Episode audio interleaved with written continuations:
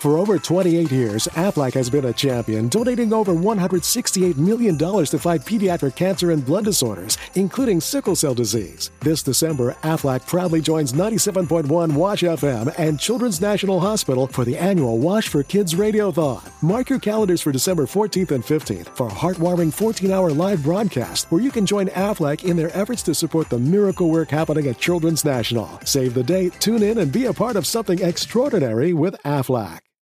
We all know a guy who only occasionally shaves for big occasions, and it's because that occasional shave really hurts. It's the time of year for big occasions, and yet there he is, suffering with that cheap drugstore razor. Let's help him out. Henson Shaving's line of razors, built with aerospace precision, deliver a smooth shave your dad, brother, and even son can enjoy, eventually. With replacement blades just 10 cents each, you'll buy it once and they'll use it for life. How's that for the perfect gift? Celebrate with 100 free blades on your first purchase, and no subscription headaches. HensonShaving.com slash holiday. ¿Qué onda bandita? ¿Cómo andan? Yo soy Enrique Picnes de Vicio Games. Estamos de vuelta aquí en Whooping Grass Records con el buen Vergatron Prime, ya se la Oh, saben. sí. Y este, ah, y antes de empezar hay que agradecerles porque la neta gracias a ustedes ahora estamos entre el top de los de los este es- bueno, de los podcasts de Sí, to- top de podcast de Spotify en la categoría de hobbies. Ya estábamos creo que en el, en el número 8. De, empezamos en el 14, ya estamos en el 8. Así que mu- muchas, muchas gracias, bandita. La neta, se siente chido que sí nos escuchen en Spotify. Aunque vemos que muchos los ven en YouTube y siempre están de ya, ya súbelo a YouTube, pero pues ya saben que lo que queremos es impulsar la parte del audio, pero pues en YouTube no los vamos a dejar sin contenido, obviamente. Así que a los que nos apoyan en Spotify, muchísimas gracias, bandita. Gracias, nos dan de comer. ya, ya llevamos 2.50 dólares, así que ya casi nos ya, alcanza. ya iban para- 270, ya iban la- la- 270 uf, hoy en la mañana. Ya casi nos alcanza para la Ponte Pizza Negro. Para pagar el para pagar el servicio de hosting, ¿no? Sí.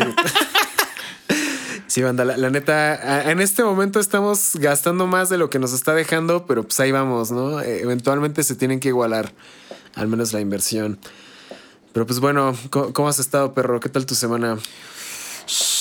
ya sabes cómo va la cosa. Ahora todos quieren Ghost from the Past y yo recuerdo que hace poco nadie lo quería. Sí, de hecho, para los que escucharon el podcast de... Fue hace dos semanas, ¿no? El de Ghost from the Past, donde leímos las, las cartas y todo ese pedo. Es decir, realmente nadie quería la expansión, que porque según estaba culerona y... y- Varios y- canales sacaron su, su tripsota acá de que no. De sh- shit from the shit past. from the past. Y ahora, y ahora veo que todos lo querían, ¿verdad? O sea, yo de mis preventas, se. Primero no se me acabaron, se me quedaron, porque acuérdate que hubo algunos que se arrepintieron cuando vieron lo de Shit from the Past, que era la fecha de pago, y dijeron, no, no, ya no las quiero. Y fue cuando empezamos a leer las cajas, y tú fue que me dijiste, yo me voy a rifar con un display. Y ahorita que ya salió, ya me han llegado al menos cinco pedidos de, de cajitas extra para los que ya les iba a enviar. De que, oye, todavía puedes conseguir. Yo, "Shh, padrino, claro que sí puedo conseguir, pero pues obviamente ya, ya no está en lo mismo, ¿no? Entonces yo creo que, pues, es mejor desde antes estar seguro de cuánto vas a querer, porque cuando quieras más, pues ya te la van a meter un poquito más cara, ¿no? ¿O tú cómo lo ves, mi negro? Pues sí, eh, es por eso que les digo, lean su cartón, lean el cartón que va a salir, porque muchas veces a nosotros nos parece culero, pero ya cuando lo lees chido, te das cuenta que pueden hacer eh, Crystal Wing con una sola carta o cosas por el estilo. Entonces, siempre hay que leer bien las expansiones, vienen cosas locas. Yo ya he estado ahí analizando varios sets próximos. Y este, ya luego haremos también los videos de cosas así. Y también, ¿sabes qué también nos falta? ¿Qué nos falta? El este Pro Tips volumen 2. Ese, ese puede ser en las próximas semanas, pero sí, sí, el Pro Tips Volumen 1, la neta, esa serie en YouTube sí, sí, sí, sí dejó un vergo de views. O sea, fue cuando los clips pasaron de mil views a 2000, 2500 views.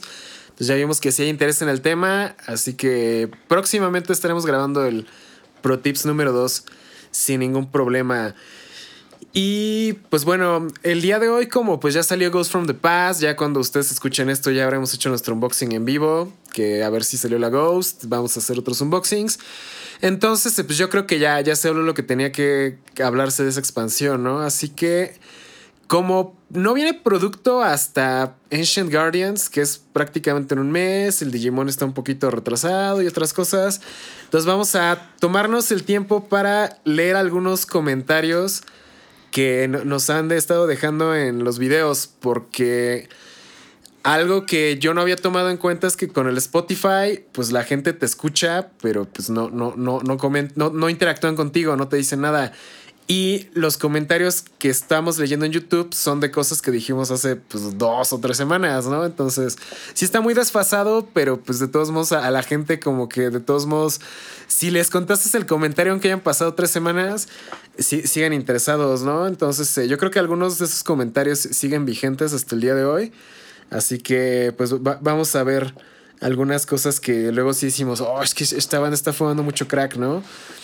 Por ejemplo, hace rato este, estábamos acá en la mesa y le estaba comentando al Vergatron que sí. Estábamos hablando en un podcast anterior de que hay que conseguir las staples antes de que te armes un deck caro. Porque luego la gente dice, oye, bro, y si me armo el dogmática y es como de, güey, no tienes impermanence ni, ni cosas chidas y ya quieres estar comprando eh, cartas de arquetipo de 2000 varos, pues o sea, ordena tus prioridades, ¿no? Entonces nos llegó un comentario de, o sea, ¿Acaso los decks únicos y detergentes no pueden ganar? Porque yo me acuerdo de un tipo que ganó un YCS invicto con Infernoid cuando nadie daba un peso por el deck. O el mismo Andrés Torres que fue a ganar el YCS 200 con un Burning Abyss que ni siquiera era meta en ese momento. A ver, ¿qué, qué, qué, opiniones tienes respecto a, a ese comentario, negro? Pues que Andrés Torres es Andrés Torres. Pues es que, por ejemplo, Philly Luna también cuando estaba en el Dragon, cuando se jugaba el Dragón Elemental, o sea, el ruler, este, también llegó al top 4 de un, este, de un YCS con Blackwing. Así con Blackwing. Entonces, pues realmente, o sea, no es que sea imposible, ¿no? Pero, o sea, esos güeyes ya tienen trayectoria, ya son pros, por así decirlo. Entonces, pues a menos de que seas ese cabrón, pues yo la veo muy difícil, ¿no? Y yo creo que más que nada lo que influyó a que ganaran ellos, pues eh, fue su experiencia. O sea, si puedes ganar con un deck, pues tú así sacado del, de la nada, pero creo que influye mucho que seas, o sea, es, un vato. ¿Cuántos, ¿Cuántos jugadores crees que haya de, de Yugi nada más en, la, en América? Ni siquiera en Latinoamérica, en América hay. Mm, no sé, no desconozco, pero pues no sé. Decenas de miles. Yo creo que sí hay unos. Ajá, o sea, tal vez. es un cabrón de decenas de miles de güeyes. Dos casos a lo mejor. Tres y cuentas algunas veces en las que Jeff Jones hizo top o ganó con cosas raras. Con cosas ultra raras. Pero pero pues es lo mismo que te digo, o sea, ya sabían qué pedo, ¿no? De hecho, o sea, yo creo que sí puedes tener buenos resultados como Andrés Torres, como Jeff Jones, como Patrick Hoban, con cosas raras. Pero si te fijas, aparte de que, como dices, son jugadores altamente competitivos, las recetas que jugaban, pues tenían todas las staples del momento. O sea, llega un momento, por ejemplo, si eres un jugador budget promedio que no tienes todo, juegas con parches, que es lo que hablábamos hace, hace unas semanas. Pero cuando ya tienes todo y literalmente ya puedes escoger el deck que se te hinchen los huevos, entonces ahí ya puedes experimentar con otras cosas raras. Pero yo, yo creo que ahí el proceso fue a la inversa, ¿no? O sea, eh, digamos que Andrés Torres en el YCS 200 decidió que el Burning tenía mejor match contra lo de ese momento y llevaba un deck completo y lo jugaba bastante bien. Que yo, es la diferencia de que, por ejemplo, si yo, yo dijera, ah, voy a jugar Burning mañana y voy a ganar el YCS, pues, pues tampoco, ¿no? O sea, yo, creo que debes tanto ser realista sobre tu nivel de habilidad y darte las mejores oportunidades de ganar a ti mismo. O sea, si no puedes jugar el Burning Abyss al nivel que podría jugarlo Andrés Torres, yo creo que te convendría mejor armarte un deck meta del momento que tal vez sea un poco menos complicado de jugar. O no sé tú. Ah, bueno, aparte también hay que considerar que Burning Abyss es un deck que según es para el pueblo. Pero, por ejemplo, era lo que de hecho lo comentamos en los primeros episodios. o sea, Burning Abyss es un deck que tiene muchas opciones para ser jugado pero es un deck que es caro. Y es caro porque, por ejemplo, si ahorita jugaras Burning Abyss, pues jugarías con triple droplet, a lo mejor hasta triple, triple talents. la triple TTT. La y- Zeus. Tres Zeus. tres Zeus, este, una, una, ¿cómo se llama esta? La Berti y el, y el dragón, ¿cómo se llama esta madre? Dragón. El dragón, ándale, el dragón. Oye, pues, eh, o sea, sí, tu deck es, es especial, pero pues también es, es caro, ¿no? Tienes el presupuesto. Ajá, o sea, te sale más barato jugar Dragon Link o jugar algo más, este, pues más, más económico, ¿no? Sí, exacto. Entonces, no, no es que no puedas ganar con cosas raras, pero es más la excepción a la regla, ¿no? Y aparte, no, y aparte también, fíjate, últimamente se ha dado que la situación en la que, por ejemplo, ganan decks exóticos, por ejemplo, el Dragon Link PK Fire que ganó, bueno, el Dragon Link Phantom Knight, pero pues también llevaba triple droplets, llevaba en el side deck, llevaba triple droplets, creo que también llevaba triple talents, en el side deck llevaba este. Eh, triple lighting, bueno, la esta que vuela todo, Ah, Lightning Storm. Lighting Storm, o sea, que la- ya dimos nuestra opinión de Lightning Storm, pero la tenía, o sea. Ajá, o sea, tenía triple de todo. O sea, el vato no, o sea, el vato lo jugaba realmente porque buscaba pues sacar la estrategia, ¿no? Y eso es algo que a lo mejor nos, ha- nos ha- hemos pecado de no decir o de no mencionar y es que hay veces en las que, por ejemplo, en estos formatos, ya que en los que, que pues ya tenemos como unas fácil, unas 25, 30 cartas que son consideradas staples. Pues hay decks que literalmente pueden rifar con staples. Por ejemplo, ve el Zodiac. O sea, el Zodiac puro sin Eldritch y le metes puro staple y lo traes así pulido al 100. Es un match muy difícil. O sea, con mil hand traps y todo, se vuelve un Ese- match muy, muy difícil. es muy chulo. Aunque no traiga el chulo, o sea, aunque lo jueguen sin chulo. De hecho, apenas topeó uno que no jugaba el chulo, o sea, que era. El chulo Zodiac- es el Eldritch. Ajá, es- es- que era Zodiac puro. Entonces, pues yo creo que más bien, eh, pues ahora sí que es evaluar tus. O sea, hay que ser honestos cada uno con, consigo mismo. O sea, a veces, pues me, tenemos incluso amigos que, que se clavan en jugar ciertas cosas o apegarse a ciertas estrategias. Pero más que nada es ser honesto con uno mismo, ¿no? O sea, decir, realmente tengo. O sea, yo, yo reconozco que, por ejemplo, yo no tengo ahorita la habilidad para agarrar cualquier deck y rifarme, ¿no? Yo sí necesito de un deck meta, ¿no? Entonces, es algo importante que tú tengas que reconocer, que tú tienes que reconocer, realmente tengo la habilidad, porque, o sea, una cosa es lo que nosotros creamos de nosotros, de que soy bien riata y a mí todo me la pellizca, pero otra cosa es la realidad, ¿no? Exactamente. Y la realidad que son, pues la realidad son los resultados de tus eventos y de tus matches. Entonces, pues ahora sí que, ahora sí que tú mídete tu propia vara, o sea, te, te agarra, agarra tu propio trip, agarra tu propio track, no te, pues ahora sí que no, no te, pues no, no te hagas chaquetas mentales tampoco. Y empútate, porque te vas a emputar con esta respuesta. Sí, la, la neta, la banda luego sí se enoja con lo que les decimos. Pero no, no, no se los decimos como que en plan. Mira, mal. Vergatron, Vergatron te habla fuerte, pero no es culero. O sea, un día que me topes, este, a lo mejor te caigo bien o a lo mejor te termino de cagar, pero.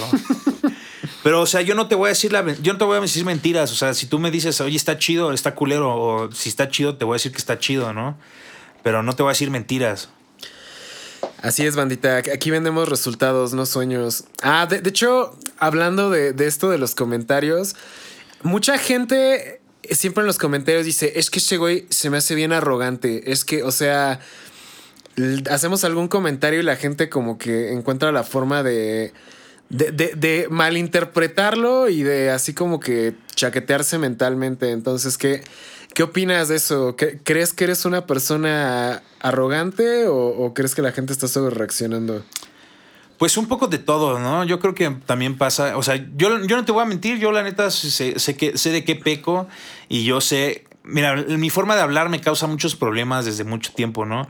Sí. Pero no es que... no- pero pues realmente no es que sea arrogante, o sea, yo no te voy a mentir, o sea, yo a mí me a mí me importa, o sea, yo realmente te estoy compartiendo esto porque realmente busco pues este pues ayudar a la comunidad, que tú quieras tomártelo personal o cosas así, pues es pues es este, bueno, así que de cada quien, ¿no? O sea, yo hablo de mi experiencia, de lo que me ha tocado a mí vivir y pues pues realmente, pues a mí no me importa. Realmente a mí eso de ser pro y eso me viene y me va, ¿no? O sea, es algo como como su par de jugar Yugi, ¿no? Realmente hago esto porque estoy harto de ver estafadores en canales o en otros programas que, que eso sí dicen muchas cosas que luego terminan siendo humo Ah, ¿verdad? Como Entonces- el, el Teseus. Teseus de 10 dólares. Y es como de.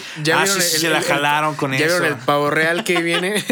que hace, es literalmente lo mismo. Y más chido. Exactamente, exactamente, bandita. A ver, aquí, bueno, no es otro comentario, pero sí es, es- es también un, un tema que luego sale mucho en los comentarios. Que la gente dice que por qué a huevo hay que jugar decks meta si en teoría todos los decks deberían tener las mismas posibilidades de ganar. Pero yo, o sea, bueno, más que yo digo, o sea, yo creo que sabemos que eso no es posible porque un juego que sea perfectamente balanceado no puede existir. O sea, Sería aburrido, ¿no? Ajá, o sea, de- de- lo, que, por ejemplo, he visto en muchas pláticas con desarrolladores de juegos como de Magic, como de Flesh and Blood, de Yu-Gi-Oh, pues casi nunca dicen nada, ¿no? Pero tener un juego en donde todo sea perfectamente balanceado y todos tengan las mismas oportunidades de ganar, como dices, se estancaría porque no, no habría una... si- siempre en este tipo de juegos, o de hecho en cualquier juego, o sea, sea de cartas, sea un shooter, sea de peleas, lo que tú quieras, siempre por esos pequeños desbalances del juego va a haber eh, una estrategia que eh, estadísticamente tenga más oportunidades de triunfar que otros, ¿no? Entonces, eh, ¿tú, tú qué, qué opinas de, de esta opinión que tiene la gente de que de- debería todos los decks tener las mismas oportunidades de ganar? Todos deberíamos tener las mismas oportunidades de trabajar con 40, mil- por 40 mil varos al mes, ¿no? o sea, es que la vida es dura, pero es más dura la verdura, ¿no? O sea, a fin de cuentas, todo en esta vida se refleja, o sea, todo, todo, todo es un reflejo de nuestra realidad. O sea, imagínate si, si lo que estás diciendo, o bueno, lo que plantean así, que todos deberían tener, o sea, yo también me gustaría eso, pero pues mujer no, mejor jugamos póker, o sea, podríamos jugar póker. Y aún así no tienes las mismas oportunidades que, que todos, ¿no?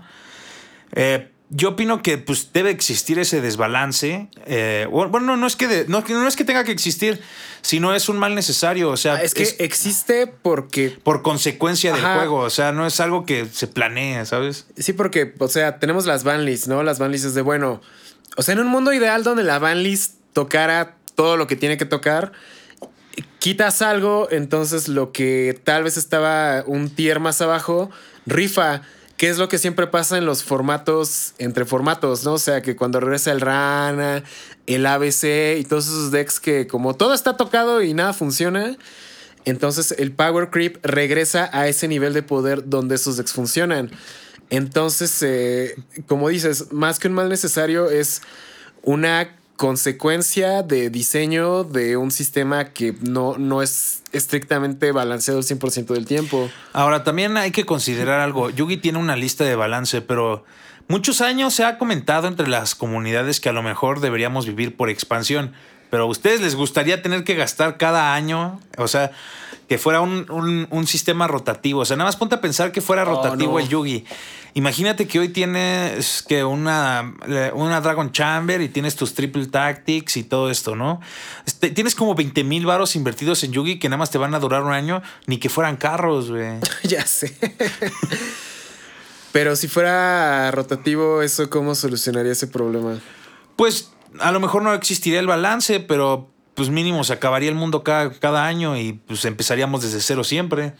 Bueno, eso- eso sí es algo que muchos ven como un problema del Yugi, de que como no hay rotación, el, el nivel de poder solo está subiendo. O sea, sube y sube y sube más Y vuelve sube un subir. chingo, exacto. y a diferencia de otros juegos que tienen rotación donde pueden controlar el, el power creep un poco, ¿no? O sea, se termina un bloque, lo mandas a la verga. Y cuando termina un bloque completo, digamos que se resetea todo y regresas a un nivel de poder como un poquito más bajo y ya vuelves a avanzar. A mí lo que no me gusta de la rotación es que te impriman cartas con nombres diferentes que hagan lo mismo que otras cartas que ya existen. Eso, eso se me hace una mamada. Que de hecho, los que he visto que hacen esos Pokémon, o sea, tienes, no sé, al, al- al rival del protagonista en turno que te deja robar tres cartas y luego sale el nuevo rival y te deja robar dos cartas y luego ver como que las tres del tope. Y, o sea, todos hacen la misma mamada, nada más ligeramente diferentes. Eso, eso yo siento que la, la rotación luego se presta a ese tipo de A mí sí se me hacen prácticas abusivas, o sea, reciclar efectos con nombres diferentes. Pues mira, podríamos aplicar la que aplican en Magic, que existe un core set. Ah, lo del core set sí está bien. Ajá, por ejemplo, que tuviéramos un core set y pues de todas maneras, pues ya tú tienes tu cartón guardado y entonces rota y ya nada más cambias tu cartón. O sea, ya nada más, ya, ya tienes eso. Y si no, de todas maneras lo están reimprimiendo. Entonces, así el cartón sería una inversión más. A lo mejor, eh, mira, es que la verdad es que Yugi es un juego diseñado con las patas. O sea, no te voy a mentir. Yugi lo diseñaron con las patas alcoholizados y con dos líneas de coca encima. O sea, quien diseña las cartas y los efectos era lo que mencionábamos también. Se le olvida que ya hizo otras cartas anteriormente que pueden hacer Que cosas. pueden interactuar, Que pueden interactuar de maneras muy estúpidas. Entonces, Yugi está mal diseñado. O sea, es obvio que va a pasar. O sea, si, si en los juegos estos que hay rotativo existe un meta y, y no todos tienen la misma oportunidad, ahora imagínate en Yugi's que está diseñado con las patas. O sea, yo entiendo, todos queremos que, que, que todo el mundo nos tengamos las mismas oportunidades para ganar y que todos los decks tengan las mismas oportunidades para ganar. A mí me gusta un chingo ciertos decks que yo sé que nunca van a ganar ni hacer nada, pero pues me gustan, ¿no? Y, y a lo mejor la solución sería que hubiera formatos oficiales que fueran alternos al, adva- al Advanced. O, sea, yo creo que... en Magic. no, pues sí, como en Magic, a lo mejor un formato con este. con. Con ciertos, ciertas expansiones o algo así. Pero pues es Konami, ya saben, les gusta cagarnos en la boca, entonces. Es correcto, es correcto. A ver. am, ¿Qué más? Es que, es que te digo que casi todos los comentarios giran siempre como en la misma línea de ¿por qué me dices que tengo que gastar dinero? pues a ver, ¿por qué no los dices que-" lees directamente? Es que est- estoy, estoy buscando qué otro comentario esté chido. Es que te digo que como la neta son muy generales, entonces eh, así como que encontrar algo bien específico. Pero, ah, bueno, acabo de leer otro comentario aquí que hablaba sobre... Ya ves que siempre nos dejan comentarios sobre formatos imaginarios. O sea, ya les subimos el clip de, de que no te enfoques en, en, en el OCG ni en el formato imaginario. Y la gente dice, bueno, ahorita que estábamos hablando de formatos alternos, es que ¿por qué desprecias lo- los formatos FON? ¿Por qué desprecias la Cross Band List Cup? Pero pues yo les digo, es que pues este es un podcast de, de juego, de, de jugadores competitivos. La Cross Band List Cup y esas cosas pues son, son formatos imaginarios, entonces... Aparte, eso, o sea, la pregunta anterior o el comentario anterior y la respuesta, más bien, la respuesta al comentario anterior responde, la, responde esta misma. O sea, el Power Creep solo ha ido de arriba hacia arriba hacia arriba. O sea, si es una cross band list, todos sabemos lo que pasa. Exactamente, banda. Sí, porque te digo que mucha. Se pone a comparar la banda a cosas nuevas contra cosas muy viejas. Pero realmente. eh, No, no, o sea, si liberas ciertas cosas de un formato anterior y las pones contra un formato nuevo donde tal vez esas cosas ya no están, realmente no estás viendo la interacción real. Yo creo que la única forma de saber cuál sería el deck más maldito de todos los tiempos es dejar todo a 3. Pero el problema de dejar, de, de- el problema de dejar todo a 3 es que creas Exodia FTK. Entonces, eso. O también el ranita el, FTK. El rana FTK, ¿no? Entonces, sí. Sí, o sea, siento que no no hay una forma de, de hacer ese tipo de, de formatos que sí funcionen según la realidad, porque pues no, no, no es posible. Y va- vamos a ver qué más, qué más, qué más. Ah, nos dicen que, a ver, dicen que caes mal porque tú hiciste todo primero, que si a nadie se le ocurrieron las cosas. Pues yo no sé si a alguien se le ocurrieron antes las cosas, de seguro a alguien sí, pero pues las probamos en ese. Solamente hablo de las cosas que yo probé y que estoy seguro que pasaron. De ahí en fuera, pues es lo mismo, ¿no? O sea, eh, ah, pero eso es cierto, no todo lo hice yo primero, el Aníbal también nos ganó. hay, una, hay una historia bien cagada ahí que. Que de hecho, los, los que son pros y saben quién es el Aníbal. Bueno, no pros, los que son old school, porque hay vatos que se creen old school porque jugaron este. Porque jugaron cuando salieron los exits o cosas así, pero no, no, eso no es old school. Ni siquiera los sincros son old school. Todavía hay más, más atrás. Mucha gente de esa ya ni juega. ¿Te acuerdas de Lema? ¿Cuántos años ten- habrá- tendrá, tendrá ahorita como ya de llegar como a los 40? Sí, sí, ya como 40. Pero bueno, eh, antes había un vato que se llamaba el Aníbal. Este es famoso en, eh, por, por, por tramposo. La neta, lo hicieron famoso por tramposo. Pero dentro de toda su trampería y dentro de todo su, su trip, tenía destellos de brillantez que eran muy locos. Esa fue la primera persona a la que yo, no solamente yo, sino varias personas y varias se los pueden constatar, este, que debí usar eh, Upstart Goblin y por la misma razón que lo usaba Jova, nada más que este güey tenía una forma como distinta de explicarlo, ¿no? Ese güey las usaba porque aseguraba que había cartas que no necesitabas en ciertos matches, entonces las llevaba como como comodines para sidear cartas adentro en algún momento, en match en específico. Entonces ahí está, ¿no? O sea, para que vean que eh, hay historias para todo, ¿no? Hay historias para todo. No es que yo haya inventado la rueda, porque aquí nadie inventó nada. Las cartas las imprimen, les recuerdo. Cuando tú haces un deck, no estás, no estás este, inventando nada, solamente estás descubriendo interacciones entre cartas. Entonces, aquí nadie inventa nada. No hay nada bueno, nuevo bajo el sol. Hay quien prueba las cosas y le funcionan. Y a veces cuando le prueba, prueba esas cosas y te funcionan, te reconocen como que, ah, el que inventó tal cosa, ¿no? Pero eh, realmente no existe nada nuevo bajo el sol, así es que tampoco se lo tomen tan a pecho. Sí, es que, bueno, de hecho, eso de Patrick Hoban, de lo que comentabas de la Upstart, de hecho, sí, sí es la razón por la que se juegan triple Upstart. Esas. En la categoría teórica de Patrick Hoban, la Upstart Goblin se trata como. eh, le llama placeholder. O sea, que es una carta que está en lugar de otra carta. Entonces, si te fijas, cuando estaba triple Upstart, digamos que la Upstart era tus tres cartones de side deck, ¿no? O sea, era así como de, ah, pues, no sé, necesito meter el Raigeki o el Dark Hole o lo que sea, pues quitabas la Upstart y ahí los ponías la Maxi, ¿no? O sea, jugabas Upstart, quitabas la Upstart y ponías la Maxi. Entonces, eh, por, ejemplo, Upstart es un cartón muy interesante porque estuvo a tres durante un chingo de tiempo hasta que todo el mundo ya empezó a jugar tres Upstart a la verga y ya dijeron, no, cielos, creo que este cartón está mal diseñado y pues ya lo limitaron, ¿no? O sea, Upstart es una carta que yo estoy seguro que nunca va a regresar a más de uno, pero nunca la van a banear porque pues tampoco tiene sentido banearla. Pero realmente merece estar a uno.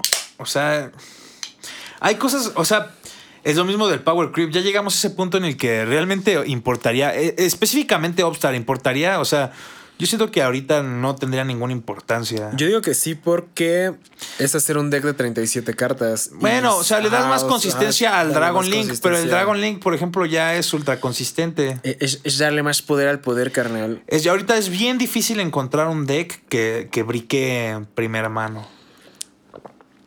A Dep- menos- depende del deck que juegue. por eso, o sea, pero de los de, de los que- de o sea, tres. ne- netamente competitivos. De los tres de arriba, por ejemplo, tenemos ahorita Prankits, que por cierto ahorita ya es el Taller 1, creo.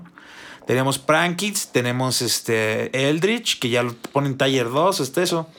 Dragon Link y este y varias cositas ahí que, que puso eh, que pusieron varios varios Taller List, pero si te das cuenta, ninguna de esas ninguno de esos decks se traban en primera mano, o sea, realmente la Upstart a lo mejor podría regresar y le daría consistencia a otros decks, pero pues es es lo mismo, ven, es, no puede ser, el mundo no puede ser feliz porque si hacemos tu- si hacemos esos decks de abajo buenos implica que los decks de arriba que pueden usar a cartas aún sean, más buenos. sean más buenos. Entonces, es un loop infinito, o sea, es como la vida misma.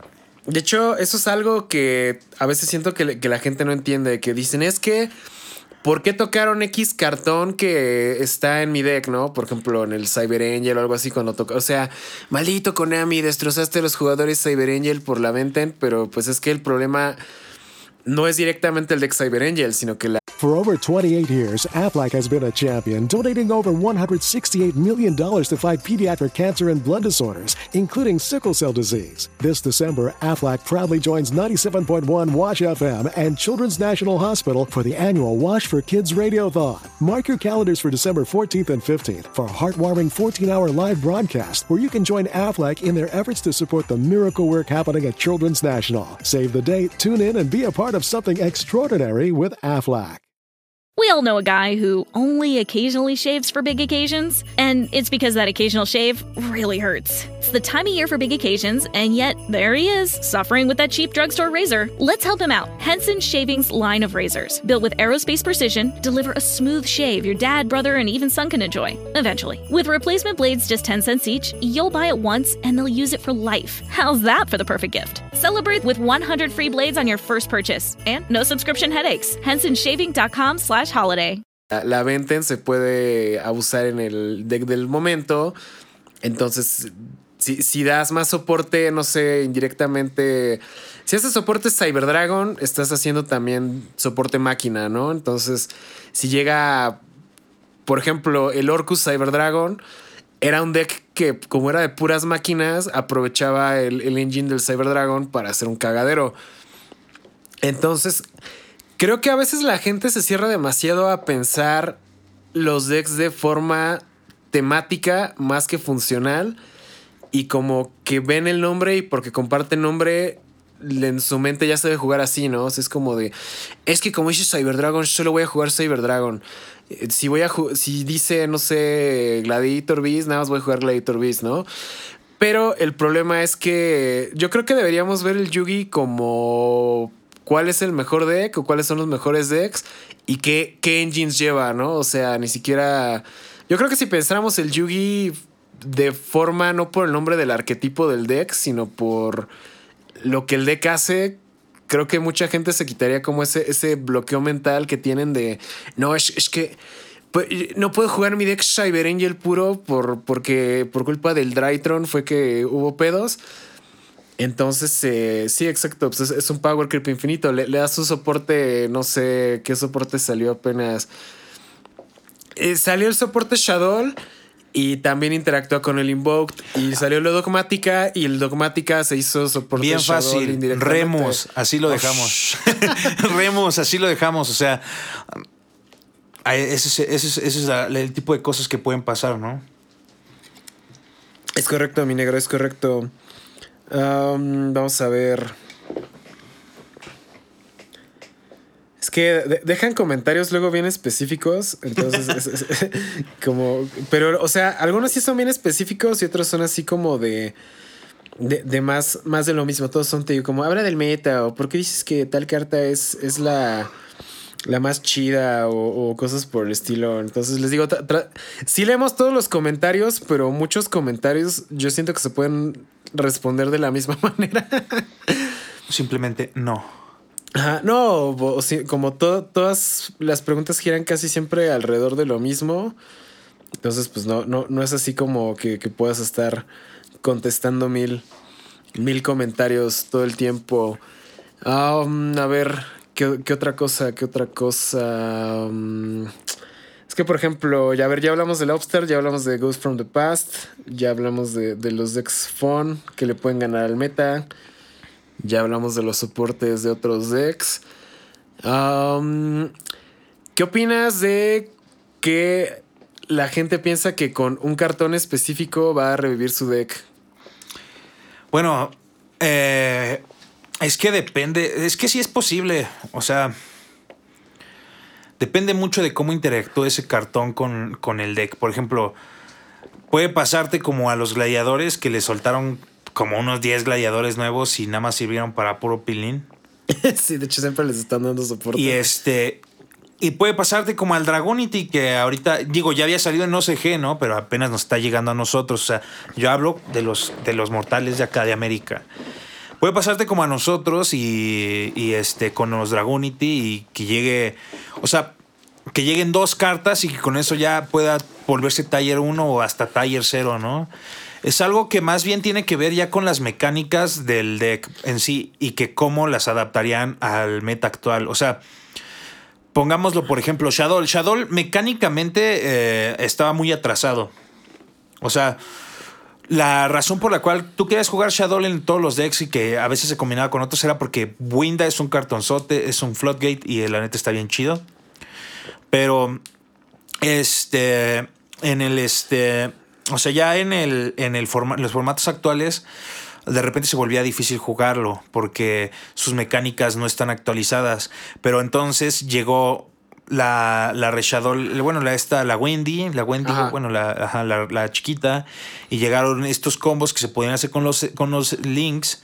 Y entonces es como es una actualización literalmente a, a- a la estrategia. Y ahora ya se están diciendo, van a ir a la Wendy y es como de... ¿A, Yo ¿a poco han dicho la- eso? ¿Han dicho eso? Sí, he estado así haciendo lives estos días. Me están preguntando, ¿qué piensas del Shadow? Yo, pues está chido, sigue, es, una Está buena legal, opción. ¿no? Yo, yo no está creo legal, que- está legal. o sea, Es, un deck legal, o sea, la neta Shadow es un deck legal. Y ya están diciendo, no, es que ya está bien pasado de verga, deberían banear a la Wendy. Y es como de, dude, o sea, estuvieron cuatro malditos años pidiendo soporte de Shadow y ahora que ya se los dieron hace un año, ya quieren banearlo porque se- ya se les hace que está súper roto. Yo creo que, que, que, que no va por ahí. Y luego, por ejemplo, también te puede pasar como a los maguidulces o a los madolches, que ahorita tienen hasta creo que dos links o no sé. E igual no hace nada, pero es porque pues gran parte de, de- de sus mecánicos, o sea, sí invocan y todo, pero realmente no lleva nada y aparte interactúa con muchas otras cartas que ahora pues es bien difícil llevarlas a cabo, ¿no? Entonces... Eh, tiene que ver mucho con, con cómo interactúan realmente en sí las cartas. Y a veces una sola carta puede romper todo el, todo el, este, pues todo el, el juego. Ahora, hay veces en las que no se necesitan cartas nuevas, o sea, hay veces en las que literalmente eh, solamente necesitan darse las circunstancias para que sea bueno un deck. Por ejemplo, ahorita, sorprendentemente, el Prank Kids está hasta Está el top- regresando y ya- hasta el ya estaba tope. muerto. Y estaba muerto. No es que no se jugara porque va a salir el cabrón que diga, Yo no, yo jugaba". juego Prank Kids desde el día cero. Y, y obviamente sí, güey, sí. Eh, hay gente que lo jugaba desde el principio. Y sí, sabemos que estaba chido. Pero ahorita ya, o sea, pero de estar chido a hacer un taller 1 o, eh, o más, o, o así, algo top, pues eh, hay una gran es- es diferencia. un gran paso, exacto. Ajá, entonces, pues por eso ha- hay que, hay que saber analizar el meta y eso es algo que, pues, eso yo... Podemos hablar de eso, pero, pero es algo que también tú tienes que ir como que aprendiendo. Así es, así es. Tengo un tema que no me había acordado, pero ahorita que estamos hablando de todo esto ya me acordé. Esta semana salió otra academia de duelos de que págame 20 dólares al mes por PayPal. Ah, no, 20, si, si es 20 dólares al mes por PayPal y te enseño a jugar. Entonces, eh, según que te ponen a jugadores muy pro y pues ya que aprendes a jugar.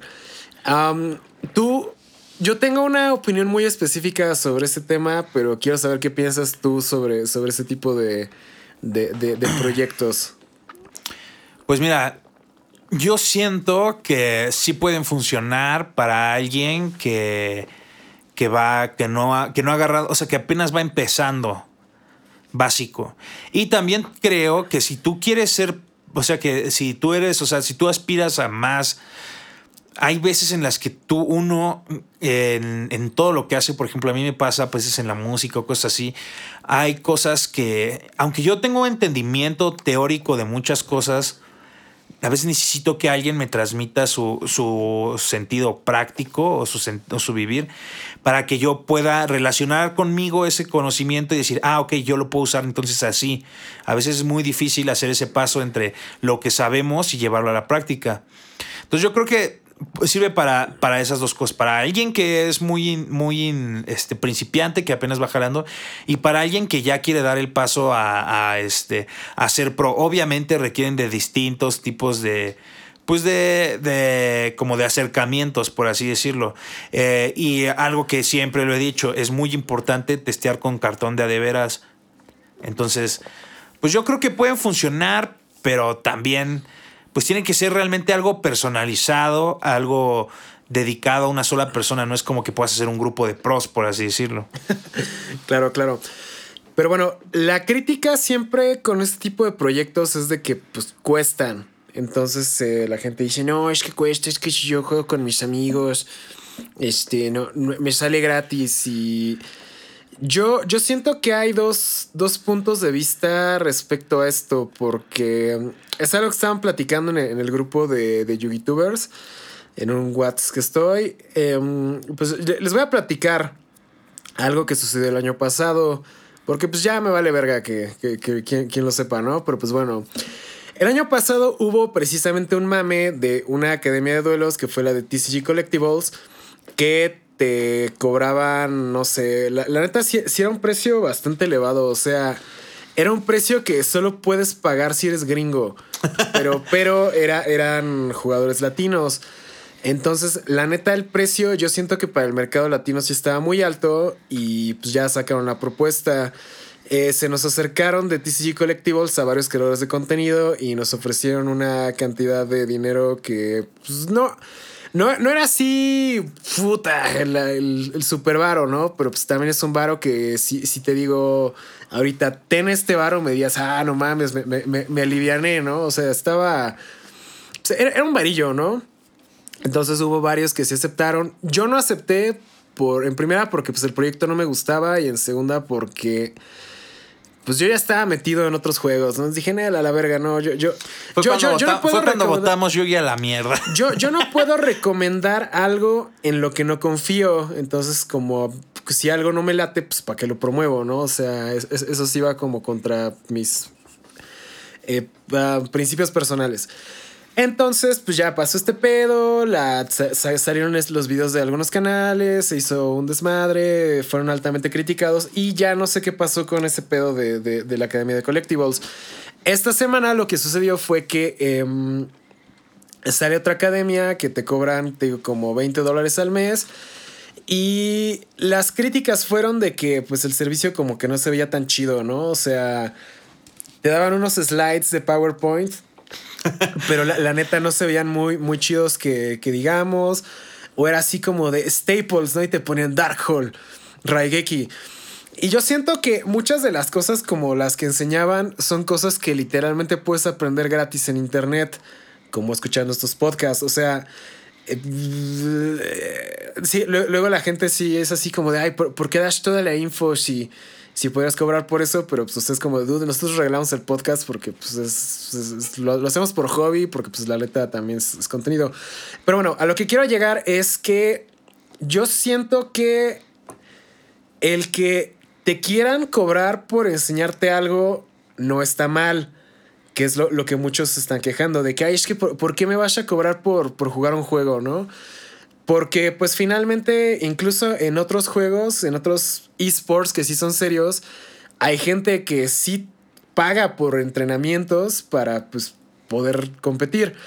Entonces, mi crítica a este tipo de proyectos, más que existan o más que te quieran cobrar, es que yo siento que te quieren cobrar como si estuvieras en Estados Unidos, pero dándote un servicio de calidad latina.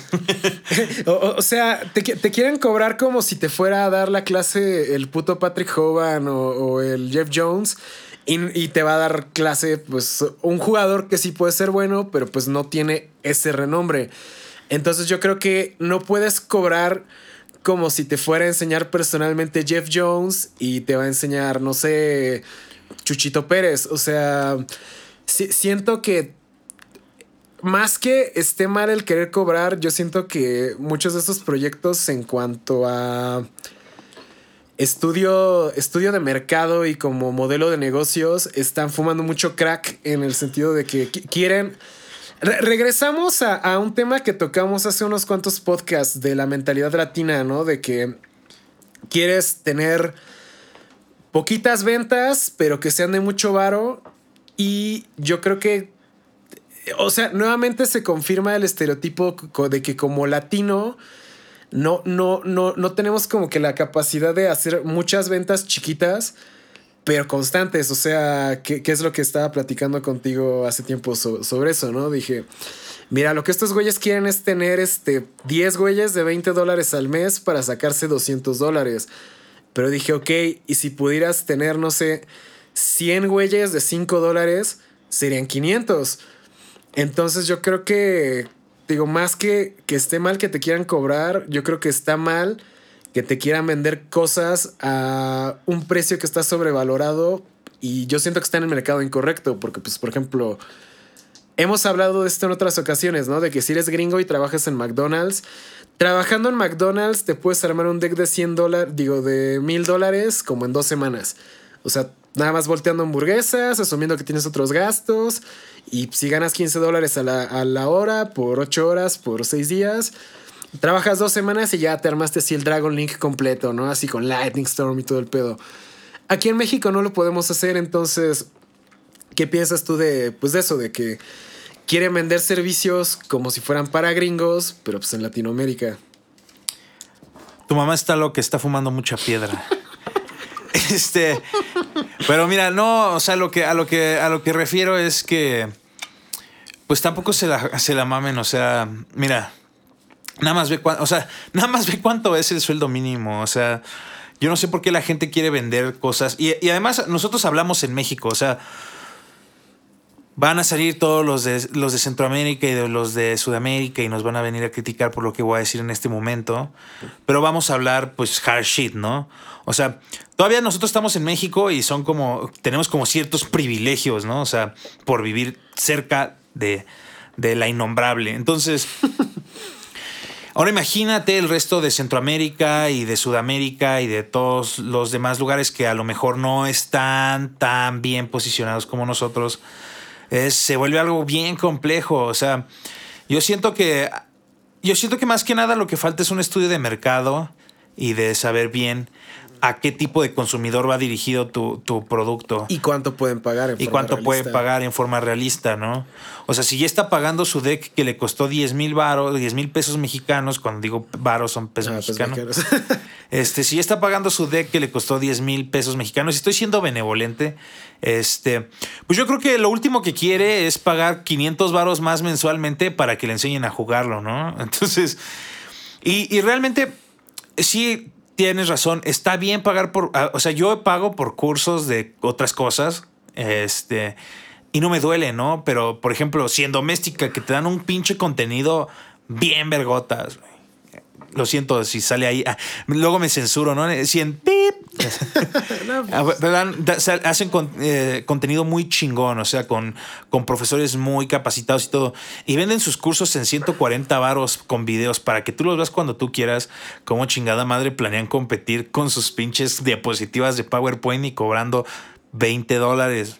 O sea, hay que ser realistas. Y no es por criticar a nadie, ¿no? Pero a veces así, así tengo ganas como de abrir un, po- un, este, un Patreon, así de, ah, por 50 pesos o por 100 pesitos, pásale a, a la revisión o que tengas así, porque pues si la gente quiere, pues es- si la gente busca es porque necesita y porque quiere. Entonces, pues ahí sí, la neta, sí, sí se están durmiendo locos, ¿no?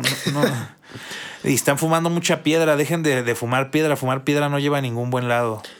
Claro, o sea, justamente tienes un punto en eso, que tú, tú sabes, bueno, creo que tú y yo sabemos más o menos cuánto puede pagar el, la gente en nuestra ubicación geográfica, ¿no? Por ejemplo, en mi caso, que pues, yo vendo el producto cerrado de Yugi, yo ya sé más o menos cuánto es lo que consume el consumidor promedio de Yugi al mes, que la neta son como 300 baros al mes, banda, como 15 dólares. Casi siempre...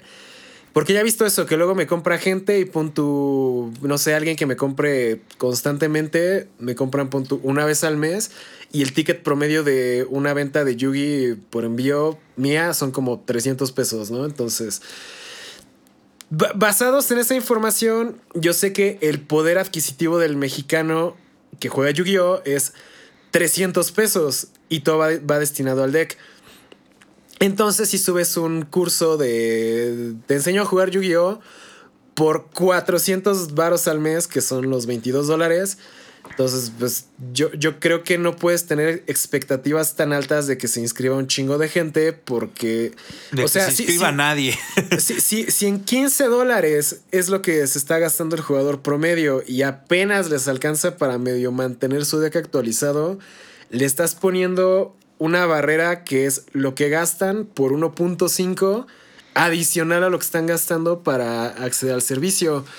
Entonces yo, yo más que decirles, no, están pendejos si no hagan academias de duelo, es que si realmente lo que quieren es ayudar a la gente a mejorar, piensen cómo hacerlo dentro del presupuesto. O sea, porque le- les digo, ¿para qué quieres 10 jugadores pagándote 20 dólares si puedes tener 50 pagándote 10, ¿no? O sea, realmente yo creo que el problema no es tanto el querer hacer dinero, sino yo creo que el querer hacer dinero de- Fácil. más que fácil, de, de muy, muy poquita, o sea, depender de poquitas ventas para hacer dinero, para querer hacer dinero grande hace que pues luego no llegues a tus métricas y que digas, ay, es que el proyecto no funcionó, pero tal vez es porque estaba mal planeado desde el principio, pero pues, o sea, te digo, yo, yo no me opongo a que le enseñen a la gente, o sea, por ejemplo, si contratarías un curso de edición de video, de audio, o no sé, que, alguien, que algún güey te enseñe a jugar Fortnite, pues está bien, y si hay quien lo pague, está chido, pero pues yo creo que te digo, tienes que ser consciente de cuánto puede pagar tu consumidor, porque algo que he notado es que a la gente le molesta mucho que cuando sacan un, un proyecto que saben que está caro y alguien les dice, güey, está caro, somos mexas, no podemos pagar 400 varos por... Por eso diga, no, pues si, si, no lo puedes pagar, no lo compres. Porque sí, o sea, yo estoy consciente de que el Yugi no es canasta básica, el Yugi es un lujo, pero pues también sé que dentro del lujo, pues la gente puede pagar 300 pesos, ¿no? Al mes. Entonces yo creo que más que dejar de hacer el proyecto, sí se tiene que enfocar a, pues ver cómo lo vas a hacer accesible para que tengas muchos clientes y te estén comprando. Pues, o sea, es literalmente una suscripción, ¿no? O sea, si sabemos que las suscripciones aquí en México, que a casi cualquier servicio que pues, pon tú es Netflix, Amazon, Spotify y eso, son 10 dólares, entonces sabemos que realmente lo que la gente puede gastar. Ah, no, son 5 dólares, perdón, que son 100 varos. Son 5 dólares, entonces pues... Y ya subieron el Netflix, ¿eh? Sí, eso, es lo que luego, dice mi papá. Entonces yo creo que, que sí, sí, más que... Cuando quieran hacer un, un negocio relacionado al entretenimiento, no está mal que lo hagan, porque pues obviamente en mi caso, pues mi canal también es un negocio, o sea, el contenido pues lo monetizo, les vendo producto, les vendo mercancía y todo, pero pues, o sea, yo sé que mi audiencia lo más que puede pagar por una taza a lo mucho son 6 o 7 dólares. Entonces, no, no puedo ponerme como, como si fuera gringo y venderles una taza en 15 dólares porque pues no mames, o sea, sé, sé, que no alcanza y el que se va a frustrar soy yo porque, ay, es que nadie me compra. Entonces yo creo que... hay que manejar las expectativas, banda. Yo creo que esa, esa es como la la reflexión que les queremos dejar sobre todo el mame de, las academias de duelo, porque sí, sí estuvo, no sé, sí, sí vi el mame y yo siento que todos estaban mal. O sea, están mal los del proyecto por su modelo de monetización y están mal los que piensan que, que querer cobrar por algo está mal, porque pues finalmente todos queremos sacar un, un dinero. o sea, el hostel y el estar trabajando no está mal, pero estar sableando a la gente y, que, y molestarte cuando te digan, hey, no estás hablando, yo creo que ese es el problema. Y deja tú de eso, ahí, les va una anécdota. Anteriormente, si tú querías jugar, y no sé si ahora, pero tú querías jugar contra alguno de los pros, de los pros pros, pues tenías que entrarle apostando de un cartón que valiera, ¿no? No era así como que como que, ah, vamos a jugar un jueguito y apostamos de nuestra carpeta lo más pitero. No, era apostar cartones duros, o sea, apostar cartones de 500 varos por un juego, por un match. Entonces, se le están dejando vara. Sí, bandita. Entonces, eh, pues les digo, no, no, no, está mal querer emprender. Tampoco critiquen a todos los que quieran ganar varo. Pero pues yo creo que tenemos que ser realistas todos, ¿no? O sea, si tú vas a vender algo, tienes que saber realmente cuánto va a pagar la gente y tienes que estar preparado a recibir las críticas, porque creo que aquí en, Latinoamérica todo el mundo quiere ganar varo, pero nadie quiere recibir las críticas y cuando te critican, ay, es que no me estás apoyando, pero pues o sea, tampoco te la va a estar cromando todo el mundo todo el tiempo, ¿no? eso es una, dura realidad de, las cuestiones de negocios y más enfocados a cuestiones de entretenimiento. Pero bueno, bandita, ya llevamos aproximadamente 50 minutos.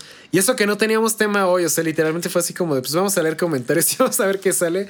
Digo, me fui acordando de, ese desmadre de, de, la academia y todo eso, pero pues sí, o sea, ya saben que pues nosotros aquí les, les platicamos lo que vivimos, lo que sabemos, opinamos de, de lo que vamos viendo y sobre todo lo que nos interesa también es pues mantener un diálogo con ustedes porque luego dejan los comentarios y, dicen, ay, es que, ¿por, qué lo contestaste de tono burlón o, culero, no? Pero pues, o sea, te, te, estoy dando una respuesta en el tono en el que me contestaste. Y además es nuestro tono, o sea, O sea, literalmente me burlo de mí mismo. O sea, Ah, ¿cómo, sí. cómo esperas que no me burle de ti? O sea, me llamo Vergatrón, güey. O sea, Exa- exactamente, banda. O Entonces sea- sí. ¿Qué respuesta esperaban de ajá. o sea, me llamo Vergatrón, no tengo respeto ni por mí mismo y esperas que te respete. Vamos, homie, ten algo de, de auto, de auto, de autoamor. Así es, banda. Entonces les digo, gracias a todos los que dejan comentarios, tanto positivos como negativos. Les digo, sea hate o sean comentarios chidos, los leemos, pero creo que leer los comentarios negativos es lo que más Nos ayuda. impulsa a seguir cada Ajá. día. No, o sea, es lo que más nos ayuda a ver tanto en qué la podríamos estar cagando o si hay como alguna respuesta que le podamos dar. Porque yo siento que muchas de las críticas son gente que se enoja con lo que decimos. Pero O a pues lo mejor también, ¿sabes qué es lo que pasa? Que como son, a veces son clips o... o- Ah, bueno, sacado de contexto, Ajá, ¿no? no episodios completos. Se, se- a lo mejor la gente lo toma así porque... Porque es, es este... Escuchan nada más ese trozo, pero no Ajá, escuchan todo lo todo- anterior. toda la ¿no? El plática. Ajá. Exacto, exacto. Entonces, pues sí, banda, yo creo que, que nos vamos despidiendo con eso. Entonces, ya saben, dejen sus comentarios, nosotros los vamos a ir dejando. Eh, la, la respuesta, porque les digo, nos gusta interactuar con. O sea, yo les contesto los comentarios en YouTube, pero pues de todos modos ya tiene. Pues tiene un rato que no, no, no, no, no leíamos comentarios de, de los videos. Entonces, muchísimas gracias. Y pues próximamente estaremos viendo la parte 2 de los tips de pros. Y pues a ver qué más sale, porque ahorita ya viene. Ahorita que ya salió Ghost from the Past y pues nada más viene un, una extravaganza. Eh, pues no, no, no hay como que más, más eventos o, o cosas más interesantes en el Ya este, la ¿no? próxima semana yo creo que ya vamos a hablar de lo del meta, porque el meta va a cambiar. El meta va a cambiar, ya lo vi venir, ya. O sea, ya está, ya cambió, es más. Sí, ya, ya, ya hablaremos de, de cómo, cómo nos fue con Ghost from the Past, ¿no? O sea, cómo cambió el juego. Yo creo que es- es- va, va a estar chido ese. Pero pues bueno, nos vamos despidiendo. Muchísimas gracias a todos. Yo soy Enrique Picnes de Vicio Games. Y el Vergatrón. Los queremos, no nos odien. Y recuerden que pues todo, todo lo que decimos en estos podcasts es por...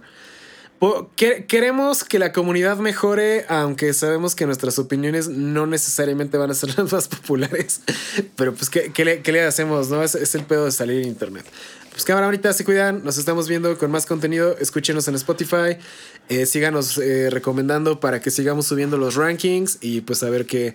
co- cómo- a, a ver, a ver. El, el podcast número uno en hobbies que estaba viendo es que so- son los, los rosarios guiados de quién sabe qué. Oh, Entonces- no, sí va a estar muy cabrón, Sí, o negro, sea, la neta, no, sí, la, sí, la- sí. la neta, el Yugi no le puede ganar a Cristo, honestamente. O, quiere, o si quieren que el Yugi le si gane. quieren que le gane a Cristo, sigan escuchando. Imagínense que, que, que- que- eh, imagínate, eso sería muy cagado, ¿no? Sí, que, el, que, el Yugi le ganara a Cristo. Está- está- Ah, sería como cagarse en la boca de tu tía. güey, o sea, Estaría loco, banda, estaría loco. ya saben, Pero- apóyennos para ganarle a Cristo. Sí, ya, ya se la saben, banda. Va a salir el cristiano de no, viva Cristo Rey. Ahí nos estamos viendo, pandilla. bandilla, quédese. Bye, bye, bye. For over 28 years, Aflac has been a champion, donating over $168 million to fight pediatric cancer and blood disorders, including sickle cell disease. This December, Aflac proudly joins 97.1 Wash FM and Children's National Hospital for the annual Wash for Kids Radiothon. Mark your calendars for December 14th and 15th for a heartwarming 14 hour live broadcast where you can join Aflac in their efforts to support the miracle work happening at Children's National. Save the date, tune in, and be a part of something extraordinary with Aflac.